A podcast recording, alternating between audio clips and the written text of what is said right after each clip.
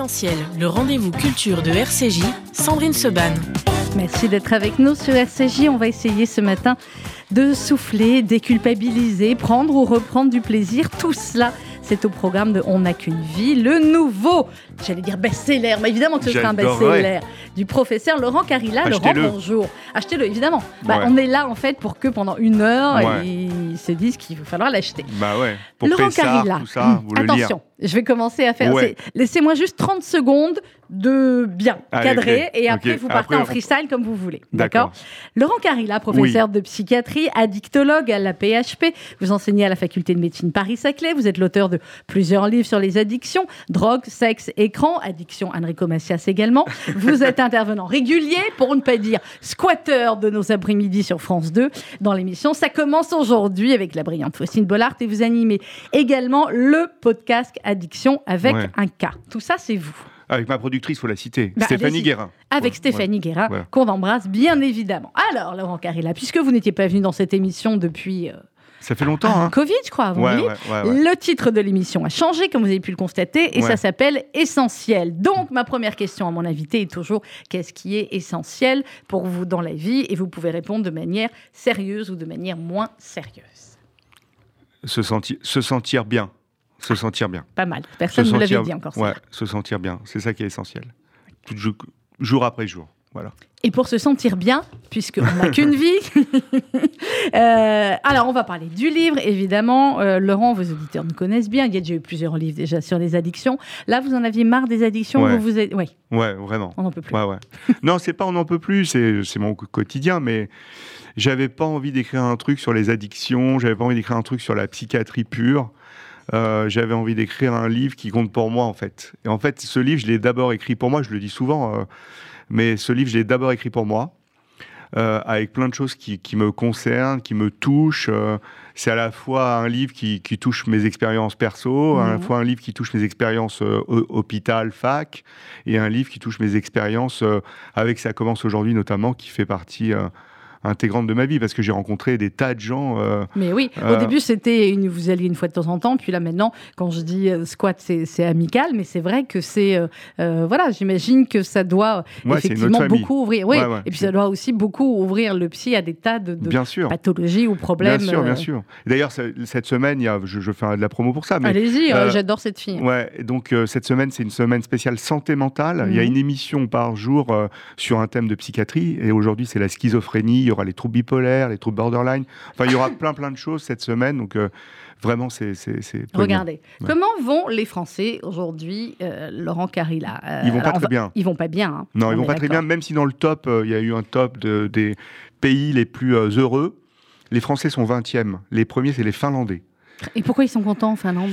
Les Finlandais, ils sont contents parce que euh, la vie est cool, parce qu'ils mangent sainement, parce qu'ils boivent sainement, parce qu'ils font euh, de l'activité physique sainement, parce qu'ils écoutent du heavy metal, parce que, il y a plein de choses. Vous voyez, en Finlande, il y a une qualité de vie et moi, je pense qu'on devrait emprunter un peu aux Finlandais. Mhm, les premiers. Les mhm. Israéliens sont combien ah, Je ne sais plus dans le top. Je sais avant ou après bah, euh, on, les recherchera. Alors, les Français vont pas très bien. En même temps, j'ai envie de vous dire, les mois, les années qu'on a traversées, ah mais finalement, c'est mondial aussi. Ouais, hein. c'est mondial. Euh, et il y a des pays qui s'en sortent, et des gens qui, évidemment, s'en sortent euh, mieux que d'autres. vous racontez au début du livre, effectivement, confinement, déconfinement, reconfinement. vous rappelez à quel point ben, voilà, tout le monde s'est finalement complètement réadapté. Et c'est vrai que finalement, quand vous re-rappelez ou quand là, euh, on revoit nos, statuts souvenirs Facebook il y a deux ans ou trois ans, on se dit waouh quand même, c'était costaud et on n'a pas oublié, mais on a avancé.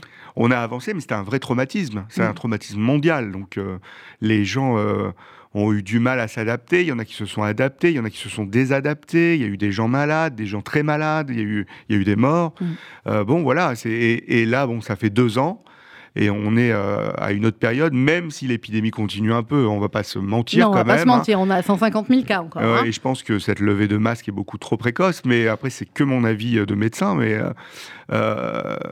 mais bon, voilà, faut revivre, on a on réapprend à vivre et puis on voit que les gens veulent vivre surtout. On voit, hein, les salles de concert sont remplies, euh, les salles de spectacle commencent à être remplies. Non, c'est génial. Je trouve ça génial. Vous dites, euh, Laurent Carilla, vous dites au début, tout le monde doit se réadapter, se réorganiser psychiquement. Comment on se réorganise psychiquement Et est-ce que finalement le, cerveau, la nature humaine est faite pour se réorganiser comme ça en cas de... Ouais, ouais, on a, on a trois cerveaux en fait. On a un cerveau... Ah oui, alors ça c'est plus tard. Ouais, ouais. On a trois cerveaux. Donc euh, ces cerveaux aident, ces, ces fonctionnements de cerveau aident, si vous voulez, à à s'adapter aux situations traumatisantes. Donc, euh, c'est-à-dire qu'on a les moyens, quand on n'est pas très malade au niveau du mhm. cerveau, on a les moyens de faire face à des situations stressantes fortes, à des traumatismes importants, etc.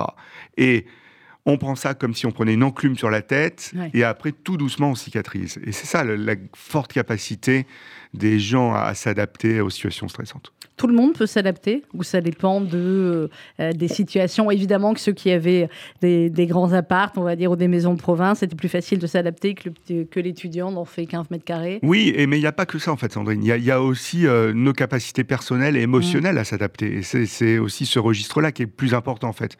Parce que tu peux avoir, enfin pardon, vous pouvez avoir oui, un, très grand appartement avec un très grand jardin.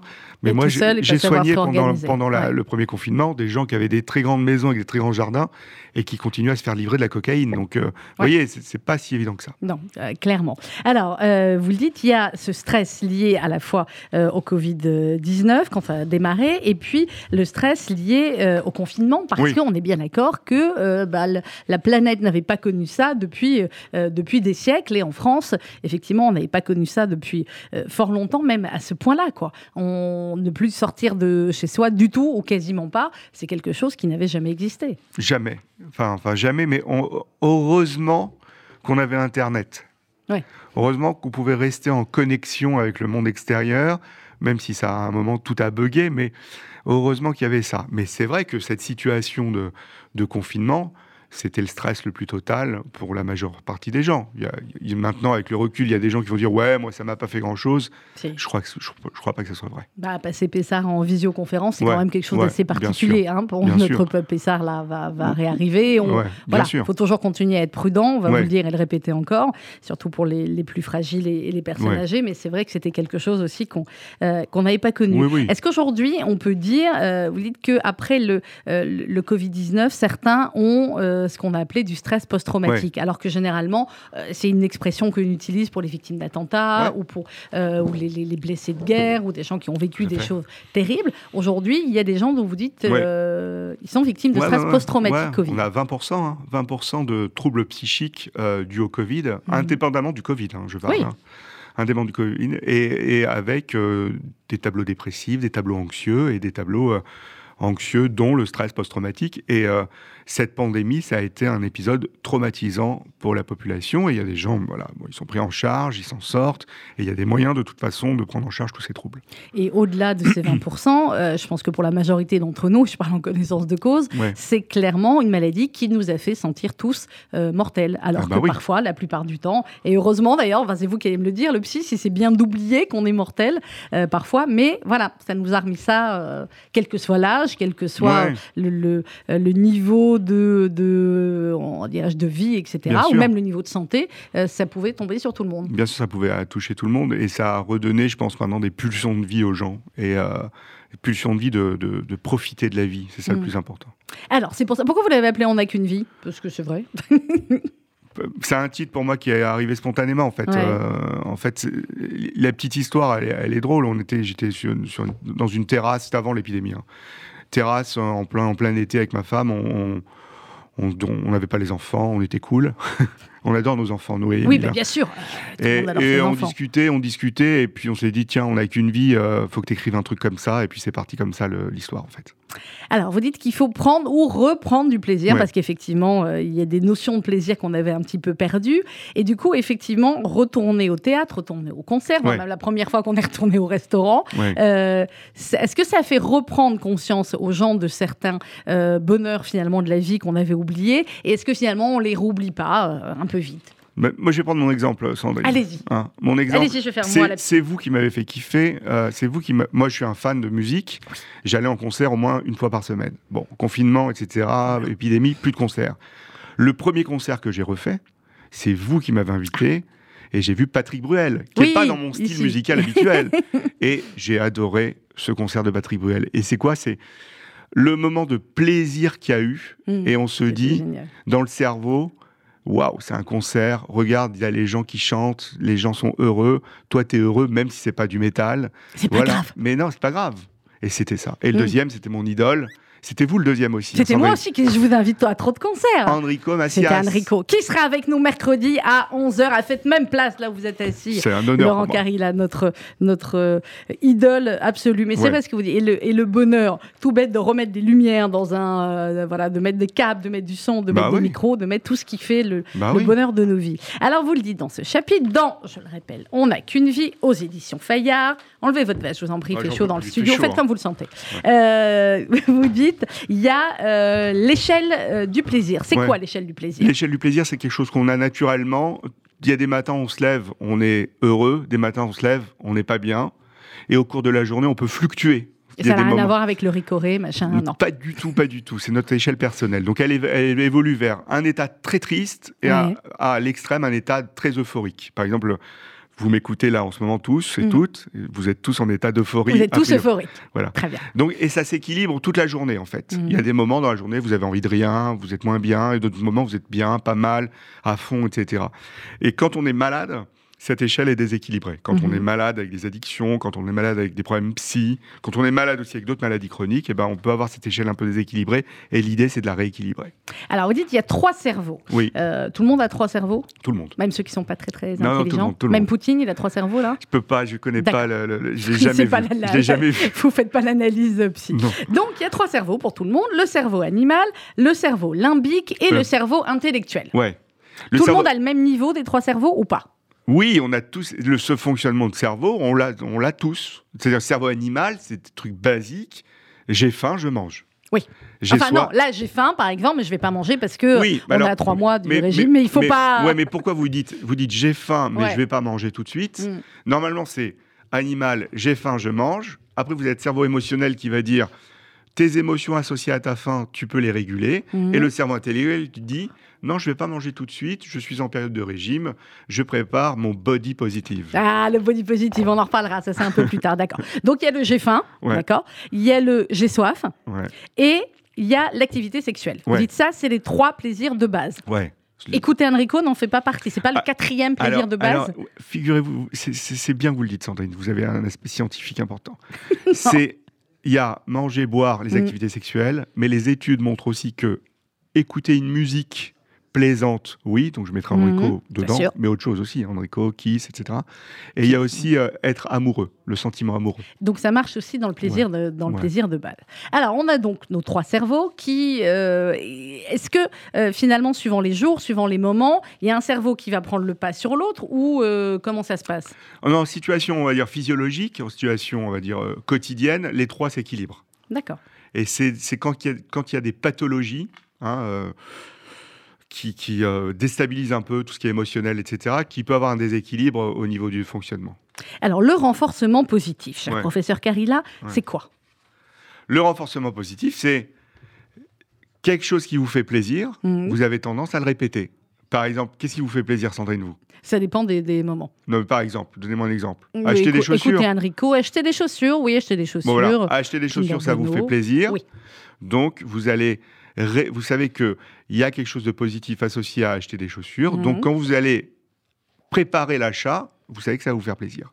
Le renforcement positif, on répète. D'accord, ça se répète. Mais si j'en achète, ce qui n'est pas mon cas, hein, euh, si j'en achète 10 fois ou 15 fois dans la semaine, là, on bascule vers autre chose dont vous parlez à la fin du livre. Ouais, on est, on est dans, plutôt dans un process d'hyperconsommation, voire mm. d'addiction. Mm. Donc ça, c'est autre chose. Il y a plus on peut être addict à l'achat de chaussures. Tout à fait. Et il y a un déséquilibre du renforcement positif. Donc, et donc là... On, est dans du renforcement négatif, c'est-à-dire qu'on va, pour lutter contre la douleur potentielle, la souffrance liée à ce côté addictif, eh ben, on va acheter on va acheter et on va racheter. Alors, pour le renforcement positif, finalement, on a, euh, on a repris aussi du plaisir pendant ces mois de pandémie avec des choses très simples. Vous le dites, profitez de vos enfants, évidemment, euh, même si on s'est tous transformés en instituants, etc. Et vous donnez plein de petits conseils comme ça. Euh, quand on les lit, on se dit, ouais, bah, bien sûr, il faut faire ça. Mais il faut les appliquer. Eh ben oui, mais c'est pas toujours facile. faites des breaks digitaux. Ah ouais, bah, bah, il faut essayer de s'entraîner. Tout ce que je dis dans le livre, c'est pas c'est pas des injonctions, c'est l'idée d'avoir des thèmes, des, des euh, moments de break digital, des moments même pour soi, un tout petit peu. Je dis, on ne dit pas euh, arrêter de travailler, etc. Mais l'idée, c'est de les, les, exemples que je vous donne, c'est euh, essayer de vous les appliquer et, et arrêter de faire des listes sans fin. Parce que les comment s'appelle les listes, les to-do listes. Ouais, faut arrêter. Faut arrêter. Et comment je me rappelle de tout ce que j'ai à faire bah vous, vous allégez vos listes et vous, vous, allez dans un fonctionnement un peu plus lent. Non, mais en même temps, quand j'ai fait une liste, pour moi, j'ai allégé ma tête puisque c'est écrit. Ouais, mais quand vous faites des listes, vous gardez cette charge mentale. Je suis en train de choisir le Enrico en même temps ah que je vous parle, donc c'est pour ça. Euh, la charge mentale, oui, mais Enfin, vous pouvez la déplacer. Vous voyez, c'est comme les. Excusez-moi si je suis en même temps ma consultation psy, chers auditeurs, mais, mon équipe se plaint souvent. Enfin, ils se plaignent pas vraiment. Je laisse des messages vocaux. Je laisse beaucoup de messages vocaux sur WhatsApp pour dire il faudrait faire ceci ou je pense à cela, etc. Pour moi, c'est alléger mon esprit parce que je leur ai dit, donc c'est plus mon souci entre guillemets. Et vous, alors vous dites oui, ça allège l'esprit, mais finalement non, c'est comme les listes ou pas? Il, vaut mieux, pareil, c'est euh, breaker euh, dans les messages vocaux. C'est-à-dire qu'il ne faut pas en faire toute la journée euh, de messages vocaux. C'est-à-dire qu'il y a des moments, il y a des moments où vous dites, je vais envoyer des messages vocaux. D'accord. Voilà. Comme le fameux, on regarde les mails à telle heure et on arrête de les consulter toutes les cinq minutes. Il vaut mieux être peu compulsif. Alors c'est facile, c'est difficile hein, parce qu'on est, dans une, on est dans une vie compulsive. Aussi, oui, ce que vous dites, ça se rapproche aussi beaucoup de tout ce qu'on apprend en management ou en euh, voilà, euh, ou comment on appelle ça, les trucs personnels là, coaching personnel, développement, personnel. Ouais, mais c'est ça, c'est appliqué. Alors c'est pas au stricto sensu, mais l'idée c'est d'être dans un fonctionnement de slow life, c'est-à-dire un, truc un peu, un peu, ralenti, quoi. Ça peut dire vous n'êtes pas euh, complètement ralenti, ralenti, mais l'idée c'est de décélérer dans la vie, quoi. Alors, slow life et slow work. Est-ce que finalement, quand on est passé dans le confinement, etc., on n'est pas passé à un work qui était à la fois slow et à la fois euh, un peu bizarre, quoi? C'était hybride. Ouais. C'était hybride. Et, les, gens se sont réadaptés après, en fait. Mais, mais non, le slow, c'est maintenant, c'est la politique que je propose, c'est voter pour moi. Euh, c'est euh, de ralentir. Ralentissez un peu tout ce que vous faites. Ça va vous, faire hyper du bien. on, va, on va marquer une petite pause musicale dans un instant, Laurent, mais puisque vous avez fait une petite parenthèse présidentielle, on a 15 jours, mais on a du mal à se dire qu'on a 15 jours d'une échéance euh, capitale. Bon, vraiment de campagne. vous donneriez quoi comme conseil là aux candidats? C'est à 15 jours, euh, on ne fait pas de politique. Hein. Il faut, faudrait qu'ils se mettent un peu en slow. Non, ils ne peuvent pas se mettre en slow. là, ils jouent leur vie pour certains. Là, hein. ils, jouent, ils, jouent, ils jouent un challenge. Moi, je dirais aux candidats, euh, repensez à la santé, repenser à la politique de santé, à la politique de recherche et de hein. soins des gens. Ça, c'est vraiment important. C'était pas suffisant de vous applaudir à 20h, il y a autre chose derrière. Et hein. le côté euh, culture, c'est important aussi. Ah bah ça aussi, ça, on n'entend pas parler du tout. Ou alors les seuls qui parlent de culture, c'est ceux qui reviennent euh, au passé absolu. Donc, hyper important. non, non, c'est clair. On va marquer une petite pause musicale. Ah. Vous voulez bien, professeur Laurent Carilla? Et ensuite, nous nous retrouvons pour continuer à parler de On n'a qu'une vie aux éditions Fayard, totalement au hasard. C'est Enrico Massia sur RCJ qui sera avec nous mercredi de 11h à midi L'Olympia, les 2 et 3 avril, mais c'est complet. C'est archi complet, il n'y a plus de place. Ne me regardez pas comme ça, Laurent, vous n'avez qu'à prendre vos places avant. C'est archi Je sais pas comment je vais faire. Mais Palais des Congrès 2023. Non, non, mais il faut que je trouve une solution. Bah, euh, je comprends bien. mais C'est une addiction positive pour moi. Mais, ah et, nous donc, Enrico, et on se retrouve juste après avec le professeur Laurent Carilla.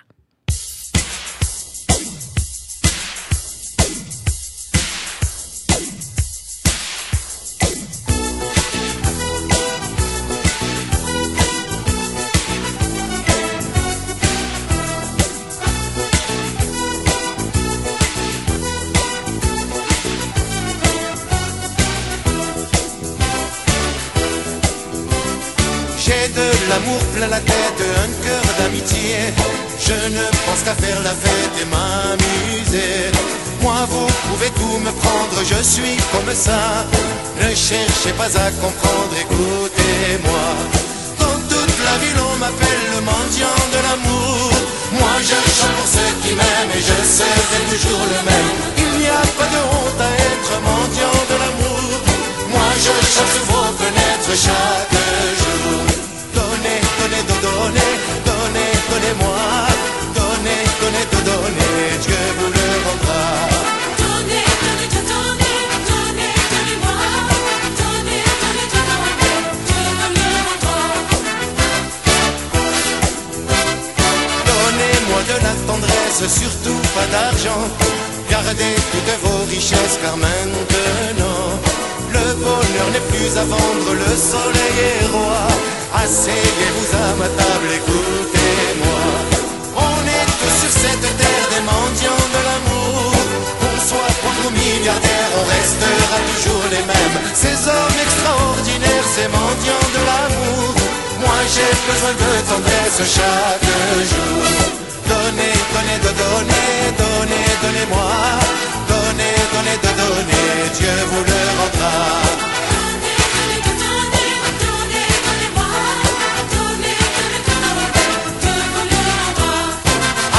laissez-moi vous dire la générosité, c'est une larme sourire à partager. Je n'ai pas envie d'apprendre pour qui et pourquoi, je n'ai pas de compte à rendre, écoutez-moi. Dans toute la ville on m'appelle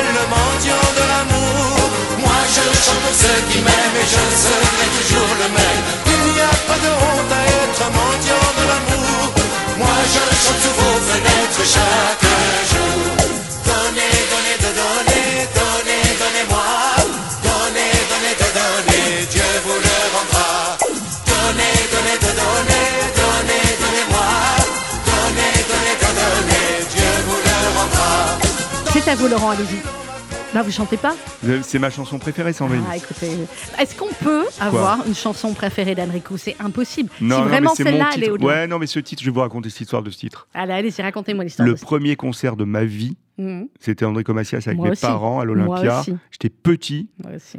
Et je me rappelle de ce show et de cette chanson. Et je l'avais en 45 tours, etc. On était peut-être au même, c'était 82, non Vous croyez pas? Exactement. Oui.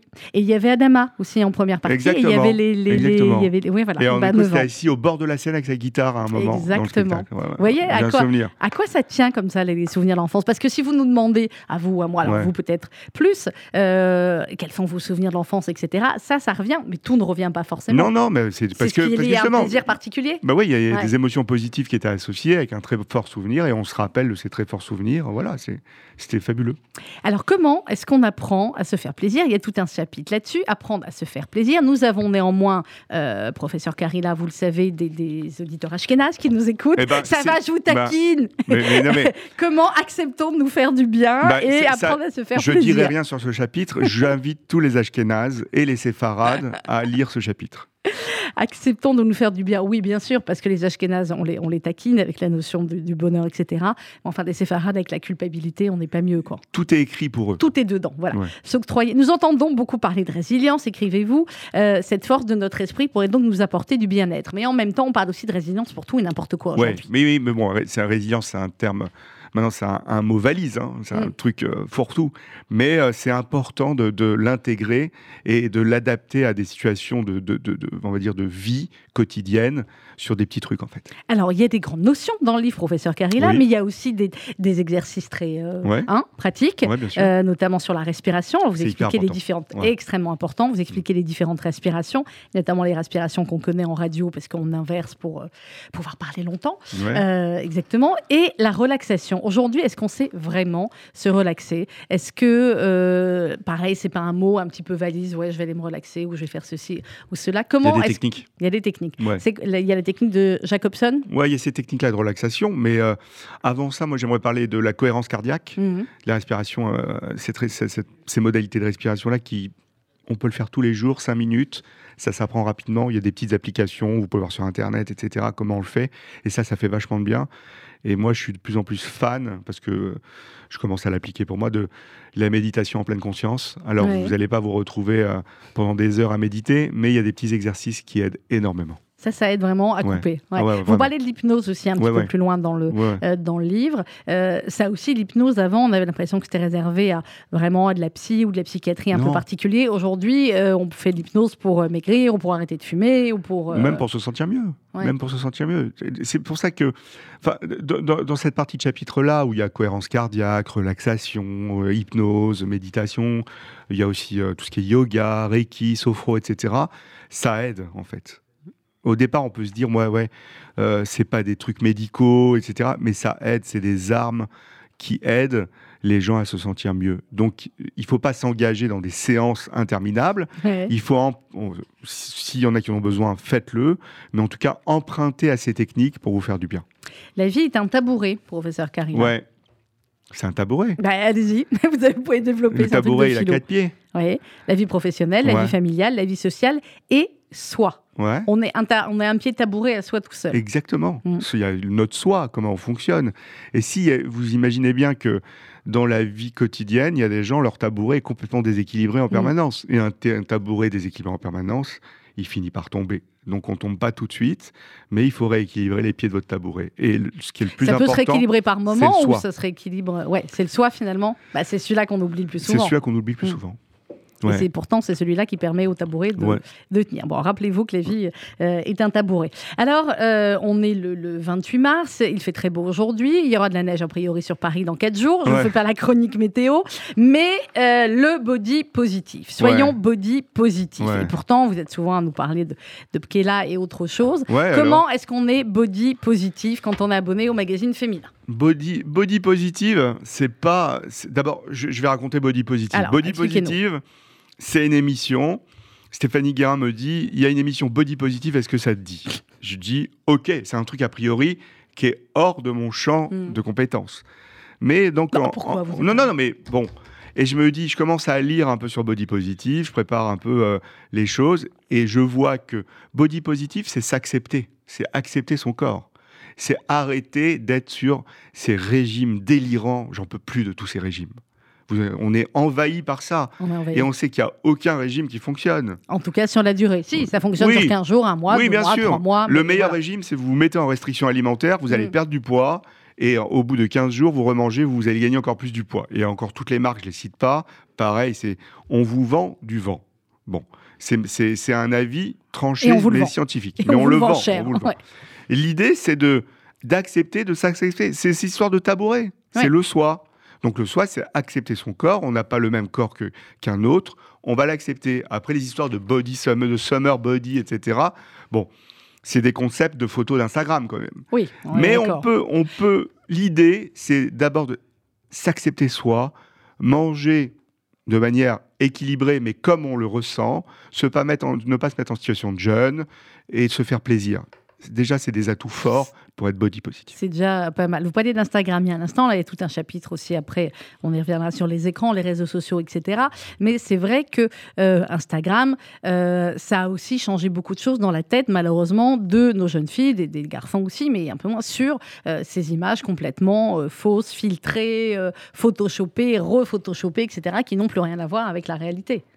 Complètement, je en parle, on n'a qu'une vie, un peu, on en parle dans le, chapitre euh, hyper usage des écrans, parce que moi je crois pas au mot addiction aux écrans, ça veut rien dire. Alors là, allez-y, parce que je pense qu'il y a beaucoup de parents qui, comme moi, se disent... C'est euh, plutôt, déjà quand on est addict, on est malade, hmm. donc y a, on, est, on a une population hyper connectée, j'en parlais avec Sandy Rigaud, hein, qui est l'attaché de presse, euh, on est une population hyper connectée, tous on a tous des smartphones, des tablettes, des ordinateurs, enfin chacun a ce qu'il a, mais il on a au moins un outil. Et on va se connecter, s'hyper connecter. Les jeunes, c'est leur nouveau moyen de sociabilisation aussi. Ils s'envoient même plus des textos, ils s'envoient des vocaux, des messages vocaux par Instagram, par exemple, vous voyez, où, ils sont sur TikTok, les plus petits, euh, les vieux sont sur Facebook, etc., etc. Bon, on est hyper connecté à, ce que va générer notre écran, c'est-à-dire les réseaux sociaux, euh, euh, YouTube, euh, je sais pas, les jeux vidéo, les jeux en ligne, les jeux de hasard et d'argent, etc. Et on achète, on fait tout avec Internet en fait. Donc c'est plutôt le problème de l'addiction, c'est une mmh. maladie comme une addiction à une drogue, c'est-à-dire qu'on souffre l'immense majorité des gens ne souffrent pas de ça.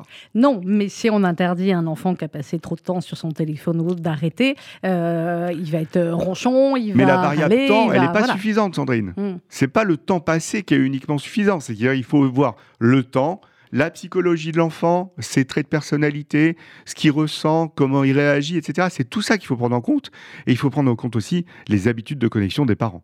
Oui, ça c'est clair. Est-ce qu'il y a des, euh, comment dirais-je, des, heures euh, minimum, maximum, suivant l'âge de l'enfant, ou alors vous vous dites non, ça dépend. Euh, bah, déjà s'il bosse bien ou si à l'école ou pas, s'il a variable. des copains, a. L'écran fait partie de la vie. C'est-à-dire l'écran, il y a un écran. Moi, je divise l'écran en différentes choses. Il y a l'écran hobby, mmh. hein, loisir, l'écran travail, et il y a l'écran intrafamilial. Et il y, a tout ça. Il y a l'écran socialisation, c'est avec les copains. Ouais, ça c'est dans l'écran hobby, je le mets dans l'écran loisir. Et donc, il y a tout ça à prendre en compte. Et les digital natives, c'est-à-dire les, ados et les jeunes enfants de maintenant qui ont le téléphone, eux, ils sont nés avec l'écran. Donc, ça fait partie de leur vie sociale. Et eux, ils ne regardent plus la télé, ils regardent YouTube. Eux, ils regardent plus, euh, ils regardent pas les sites d'infos, ils regardent TikTok, Instagram. Oui, tous ces, euh, Ils écoutent RCJ encore, c'est bien. Et ils écoutent RCJ euh, sur les réseaux, sur les réseaux. Oui, sur la Donc il y a ces éléments-là à prendre en compte. Il n'y a mm. pas de temps minimum. Il y a en tout cas, moi, ce que je dis, c'est une des variables sur lesquelles on est à peu près sûr, c'est qu'il faut vraiment éviter les écrans pour les moins de deux ans. Mm. ça c'est ça c'est ça c'est clair. Donc Baby TV, c'est une blague? Ouais, non, je, je suis d'accord. Et pas d'écran dans les chambres. Et pas d'écran dans les chambres, ça, bien évidemment, euh, c'est clair pour les jeunes. Alors, revenons à notre histoire de body positive. Euh, alors, vous expliquez, euh, voilà, vous dites quand même, la France reste adepte de la minceur et réticente au corps, aux rondeurs, et avec ce mouvement body positive et avec plein, effectivement, de parfois de grandes marques qui s'engagent, etc. mais on est aussi, là, j'ai envie de dire, entre les deux et parfois avec un, un excès aussi de, ben non, finalement, quand on est euh, très gros, c'est très beau. Quand on est très mince, c'est très beau. Tout le monde a le droit euh, d'être comme il veut, etc. Alors qu'il y a des moments donnés, on voit bien que c'est la santé qui se joue, soit très très maigre, soit euh, très très fort. Non, mais vous avez raison. Mais je crois que tous les corps sont sexy déjà. C'est le premier point. Et, d'abord, il faut être bien avec soi-même dans sa tête avant, avant l'histoire du corps. Et après, bien sûr qu'il y a la santé, la santé physique, mais elle est indissociable de la santé psychique hein, et mhm. de la santé environnementale. Et donc, ces corps aux formes différentes, il y a à prendre en compte vraiment, vraiment le soi. C'est le pied du tabouret. Exactement, vraiment. Après, bien évidemment, quand on est trop maigre, eh ben, on a des risques pour la santé. Quand on est trop gros, il y a aussi des risques pour la santé. Il faut aussi faire un bilan de santé pour voir où on en est. Alors, savoir doser les plaisirs sans excès. Là, on parle de ce qui peut être des fois effectivement des, euh, des addictions. Euh, on parle de euh, l'alcool. ça, c'est une de vos spécialités. Aussi, professeur Carilla, est-ce que pendant toutes ces périodes, effectivement, où les gens étaient seuls chez eux et où, et où ils pouvaient finalement boire autant qu'ils voulaient, est-ce que ça a été pire ou est-ce que justement certains, il n'y avait plus le côté social finalement de, de l'alcool et certains ont pu gérer un peu mieux? Pendant l'épidémie? Ouais. Pendant l'épidémie, ça a été un peu, au début, ça a été un peu catastrophique. C'est-à-dire mm. que les gens, euh, c'était, euh, tous les gens avaient peur de mourir. Hein. Oui. Donc, euh, faut le rappeler. Donc, donc les, les, les gens, ils, ont acheté des choses pour se faire plaisir, mais mm. très Alors, rapidement. En même temps, il y avait que, ouais, il y avait que ça, quoi, le chocolat. donc il y avait du chocolat, de l'alcool, des mm. pâtes et du papier toilette. Au cas où. Voilà. Donc les gens se sont précipités sur ça. Et après, avec Internet, c'est organisé les apéros visio. Oui. Oui. Et ces apéros visio, ça a été un peu la cata, parce que les gens, en fait, se rencontraient, ça sociabilisait, mm. se rencontraient tout le temps et buvaient, buvaient, buvaient. Ça a duré, hein. Et donc, on n'était plus dans des normes, si vous voulez, de consommation contrôlée, c'est-à-dire euh, les normes de, Santé publique France. Les deux verres les recommandations, hein. c'est deux verres par jour, pas tous les jours, avec au moins deux jours sans consommer. Mm. On n'était plus dans ces, ces consos-là.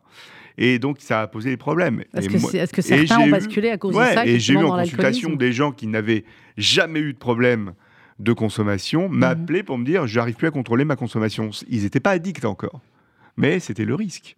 Alors, ce que vous dites, euh, Laurent Carilla, dans le livre, On n'a qu'une vie aux éditions Fayard, je le rappelle. Alors, vous parlez des autres addictions. Euh, vous parlez de l'addiction à l'exercice physique. ça, vous, je sais pas. Moi, je l'ai pas celle-là. J'aimerais bien en avoir un petit peu, mais non. L'exercice euh, physique, c'est important. on n'a pas dit le contraire, mais encore faut-il voilà, être addict. Après, vous parlez de l'achat en ligne, des différents compulsifs. Et puis, vous expliquez, vous dites, notre écosystème psychique doit s'adapter à notre milieu environnement complètement addictogène. Nous ne basculons pas tous dans l'addiction, qui est une maladie, mais bon, il y a des fois où voilà. Ça veut dire quoi un environnement addictogène?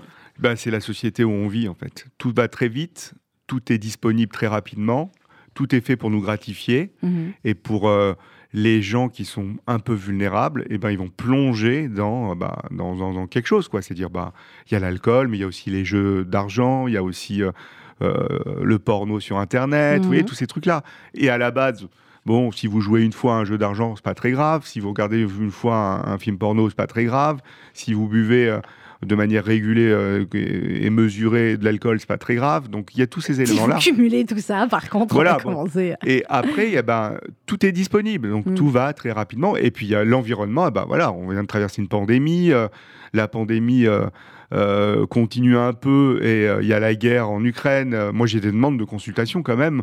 J'ai les mêmes qu'au début de la pandémie. C'est-à-dire des, crises d'angoisse, des troubles du sommeil, de la tristesse. Est-ce qu'on va mourir? Est-ce qu'il ne faut pas des masques antinucléaires? Est-ce qu'on n'a pas d'abri Les mêmes qui achètent les capsules d'iode sur Internet. Et qui... Donc on a ça. Hein. Donc donc voilà, la population reste fragile quand même. Est-ce que cette, inquiétude liée aux événements internationaux, elle est euh, plus finalement chez les, chez les jeunes ou plus chez les personnes âgées, chez qui ça pourrait être effectivement plus compréhensible, des personnes âgées qui, elles, ont vécu euh, la guerre et qui... Euh, ouais, non, je dirais c'est plutôt les adultes jeunes, moi. adultes, les... les 30-50, quoi, plutôt. Ça touche plutôt les 30-50. Donc on a encore, on a encore des adultes nos Seniors, nos seniors sont, sont vraiment forts. Ouais. Bah, c'est vrai que mine de rien, ils ont quand même subi et, euh, et, la maladie et leur angoisse encore plus pour eux et la séparation avec les familles. Ça a été très dur pour eux pendant le confinement. Est-ce que justement certains seniors peuvent euh, développer des, des, pathologies, pas des addictions, mais des. Euh, est-ce que quand on est, on a des soucis psychiques, est-ce que c'est plus quand on est jeune, est-ce que c'est plus quand on est vieux, est-ce que ça n'a aucun rapport? Tout âge. Tout âge on peut euh, avoir été très bien toute sa vie et à l'âge de 75-80 ans développer euh, des troubles. Bah vous pouvez faire un trouble dépressif, euh, vous pouvez développer un trouble anxieux, il y a des gens qui peuvent développer des troubles même délirants. Mm. Non, non, ça, ça touche tout âge. Alors, il y a quand même le chapitre 7, professeur Carilla, il faut en parler. Euh, votre ah. sexualité offline et online. Éloigner les, les, enfants, quoique, euh, quoique. Non, non, non, c'est tout à fait. Euh, oui, oui, ici. Alors, vous parlez effectivement de, de l'addiction à certains sites. vous parlez de comment ça s'est passé en confinement quand on était célibataire. Hein, c'est sûr que c'était pas. Même non célibataire. Même non célibataire. ça, c'était autre chose. vous parlez du sexe en ligne, de la cybersexualité, etc. Et de bah, ses avantages et ses dangers, bien évidemment, parce que ça aussi finalement, euh, c'est des modes de fonctionnement que, euh, que les gens n'avaient pas et qu'il a fallu créer au fur et à mesure des nouvelles arrivées de telle ou telle euh, application. Mais déjà, il y, a plein de choses. C'est que les activités sexuelles en ligne, ça fait partie de la vie des gens. Hmm. Hein, pour la majorité des gens, on dit classiquement, il y a 90% des hommes qui ont des activités sexuelles en ligne. C'est pas que regarder du porno. Hein. C'est même envoyer un, un, WhatsApp un peu sexy à sa femme. Ça fait partie des activités sexuelles en ligne. C'est a priori, voilà. Ouais, ouais c'est pas que de porno. Donc, parce qu'il faut. Et il y a c'est sous-estimé, mais 53% des femmes dire, disent avoir des, des, activités sexuelles en ligne. Moi, je crois que c'est quasiment pareil. C'est sous-estimé Bien sûr, c'est sous-estimé. 90%, d'accord. Ouais, je dirais quasi pareil. Quasi. Ouais, ouais, il n'y a pas de différence. Euh, puisque les femmes vont autant que les hommes voir des films porno, c'est pour vous dire, des extraits de films porno. Mhm. Donc on est dans ce truc-là. Euh, et il y a aussi ben, les applications euh, de rencontres, il y a les réseaux sociaux qui ont joué un rôle aussi, les messageries, etc., etc. Donc oui, on est dans de l'échange virtuel et puis de la rencontre de personnes qu'on soit célibataire ou non célibataire. Alors des fois chez les non célibataires, ça peut poser problème. Oui, effectivement. Alors il y a plein de mots en, ligne, hein. le, micro-cheating, j'ai appris des trucs, hein. le stashing, le ghosting, le, le breadcrumbing. Les gens de breadcrumbing, c'est terrible. C'est des miettes. Euh, c'est les, miettes, ceux qui vous donnent des miettes et puis après ils reprennent. Enfin bon, bref, c'est compliqué hein, d'être célibataire aujourd'hui. Et euh, vous parlez célibataire ou non hein. Célibataire ou non célibataire, bien ah sûr. Enfin a priori, le micro-cheating par exemple, c'est pas que les célibataires. Micro-cheating, c'est euh, vous euh, séduisez sur messagerie euh, quelqu'un. Hmm. C'est la drague sur messagerie. C'est la drague sur messagerie. Ça s'appelle le micro-cheating. Euh, alors, après le chapitre sexe en ligne, il y a le chapitre écran, ils sont un petit peu liés. Et il y a le chapitre aussi bromance et amitié amoureuse. Pourquoi vous, vous en avez fait un chapitre à lui tout seul? Parce que, pareil, c'est quelque chose dont les gens peuvent avoir une idée et les gens n'en parlent pas beaucoup. En fait. Hmm. Et l'amitié amoureuse, on peut avoir une amitié amoureuse avec quelqu'un sans être dans une relation strictement amoureuse. Alors, vous donnez l'exemple, je, ne sais plus qui. Euh, voilà, il y avait Joe Biden et Barack Joe Biden Obama, et Barack Obama. Qui sont en bromance. C'est du vrai bromance. C'est la bromance. On, entend, on entend beaucoup. Euh, la bromance, c'est une amitié amoureuse masculine, en gros. Mm. Hein. Euh, mais on entend beaucoup dire Ouais, t'es mon frère, frérot, brother, broda. Et c'est ça, la Ça, c'est la, la bromance. D'accord. D'accord. On va marquer une petite pause musicale. Tant qu'on est dans la catégorie euh, bro, frère, je vais essayer comme je peux. C'est le petit-fils dans la famille Macias. Il est extraordinaire. Simon, vous connaissez Simon? Oui, j'ai écouté ce qu'il a fait. Voilà, il a, c'est son nouveau single. Il est sorti vendredi. Ça s'appelle Comme tout le monde. Écoutez bien, où ça va être un tube. Ou alors je change de métier. C'est Simon sur RCJ euh, avec euh, Comme tout le monde. Hey.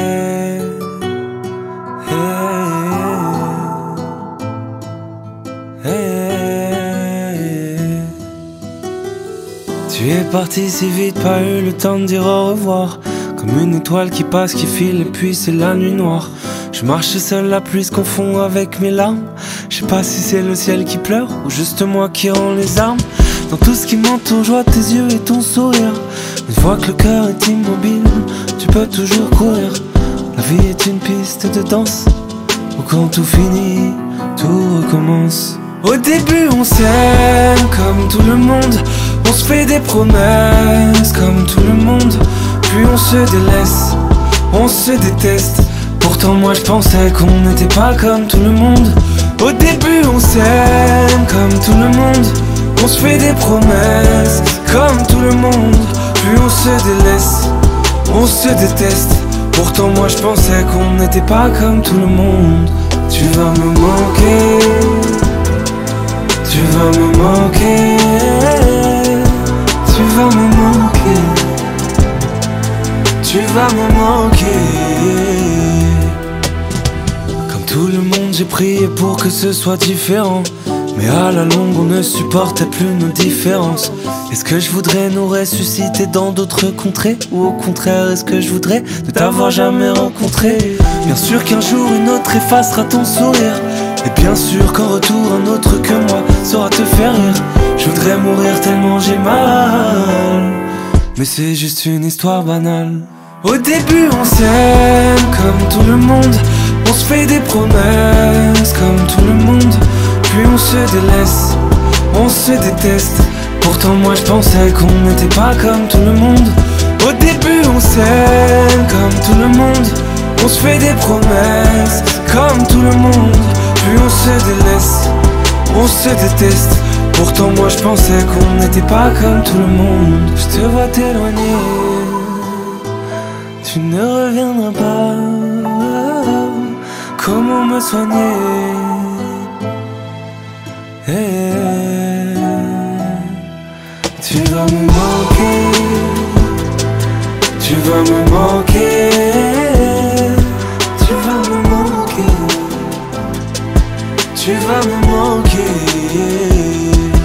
tu vas me manquer, tu vas me manquer, tu vas me manquer,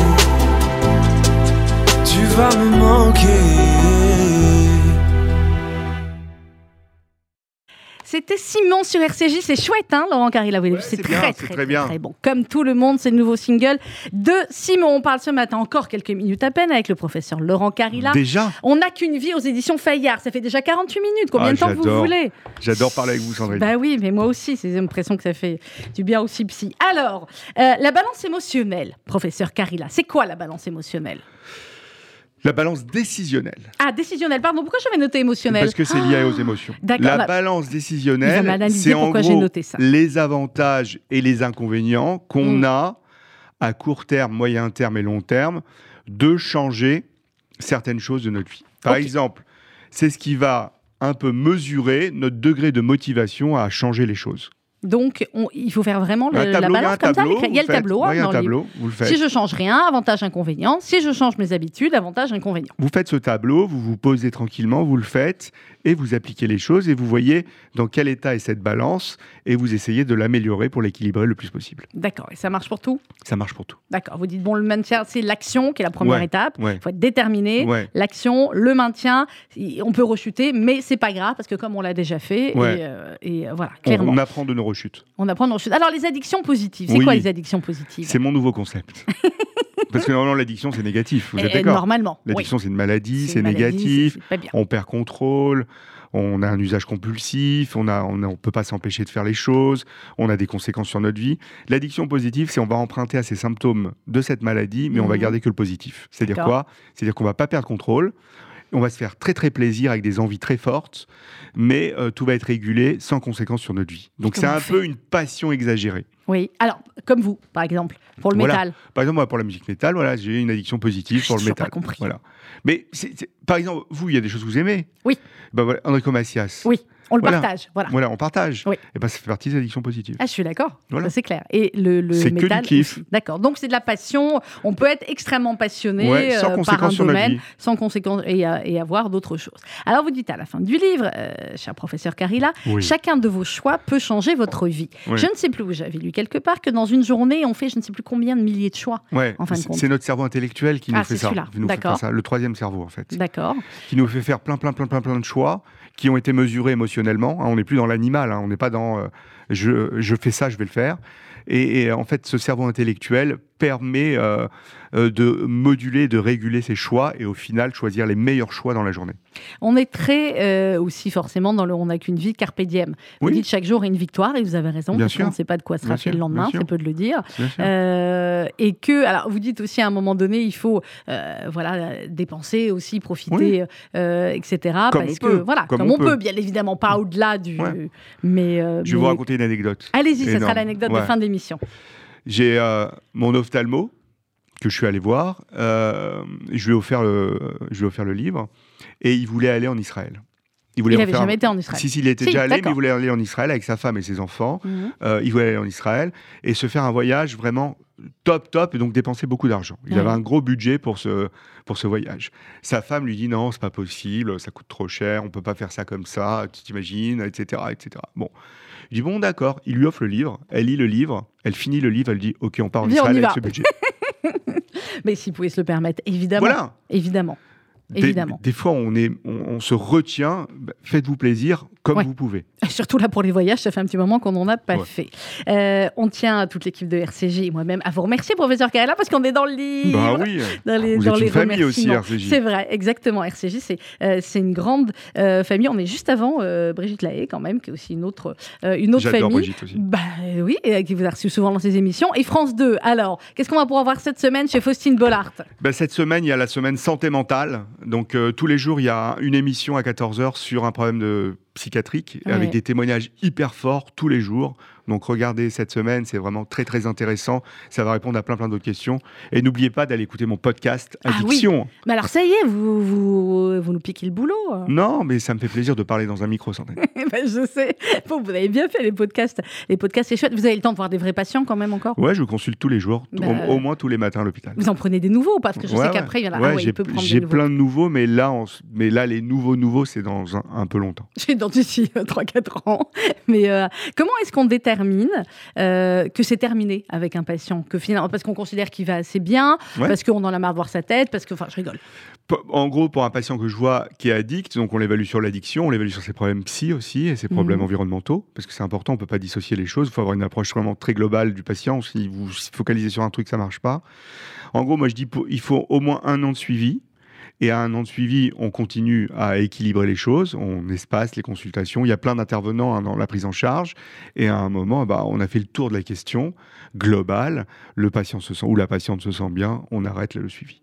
Et voilà, il faut garder des contacts après pour savoir comment ça va ou pas Souvent, oui, souvent. Il y a des, souvent des patients. Ou est-ce que quand c'est comme, comme pour les patients, c'est lié à un moment un peu compliqué de leur vie, ils préfèrent. Non, non, pas du tout, parce que là, je reçois des messages de, de, patients et de patientes que j'ai guéris sur les réseaux sociaux euh, qui me remercient. Euh, bah et je suis très content. Moi, c'est moi. Enfin, euh, un de mes plaisirs euh, aussi euh, au niveau professionnel, c'est de guérir les gens. Quoi. Bah, évidemment, c'est le but. Puis vous, vous êtes dans un domaine où vous pouvez, donc ce qui n'est pas malheureusement le domaine de tous en les En tout cas, on fait ce qu'on peut pour aider au maximum. ce que vous pouvez, très bien. Euh, le masque, on le garde, on l'enlève, on continue de faire attention. Il hein. faut faire attention, il faut garder le masque, à mon avis, dans les endroits où il y a beaucoup de monde. Dans les endroits où il y a beaucoup de monde et avec les personnes un peu fragiles. Ah et on sait que les fêtes de Pessard vont arriver là aussi. Ouais, testez-vous avant les fêtes de Pessard, ça coûte rien pour éviter de faire des clusters qui servent à rien. Voilà, clairement. Merci beaucoup, professeur Merci, Carilla. Et tout cela pourquoi? Parce qu'on n'a qu'une vie. C'est aux éditions Fayard. Achetez-le, offrez-le. C'est vrai, offrez-le à Pessard plutôt que d'arriver bah avec un bouquet de fleurs.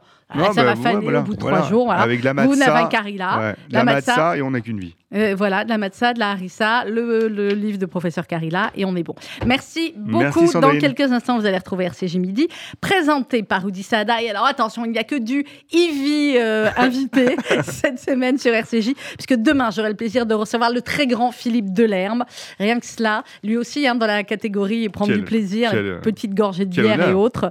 Euh, demain, Philippe Delerme, pour son livre New York sans New York aux éditions du Seuil. Et mercredi, l'émission Poi Poi Poi que vous attendez tous. Ce sera euh, Enrico Macias de 11h à 12h. Bonne fin de matinée sur RCJ.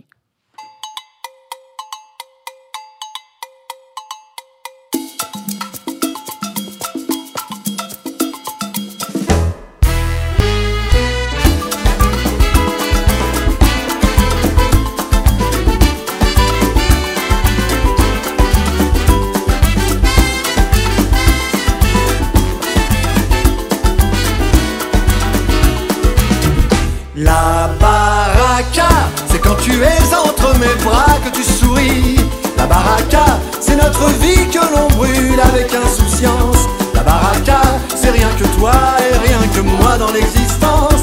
Et nuit et jour quand tu es là, c'est notre amour, la baraka. Nul ne connaît son jour de chance, car le destin seul en secret ouvre le bal, mène la danse. Pour un jour, une heure ou jamais, la baraka, quand tu es entre mes bras que tu souris. La baraka, c'est notre vie que l'on brûle avec insouciance. La baraka, c'est rien que toi et rien que moi dans l'existence. Et nuit et jour quand tu es là, c'est notre amour, la baraka. Moi j'y croyais sans trop y croire. Quand tout à coup ça m'est venu, sans s'annoncer,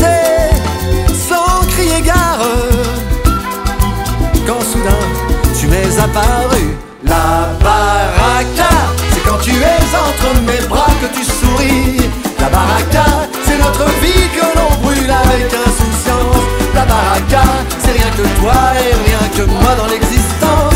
Et nuit et jour quand tu es là, c'est notre amour, la baraka.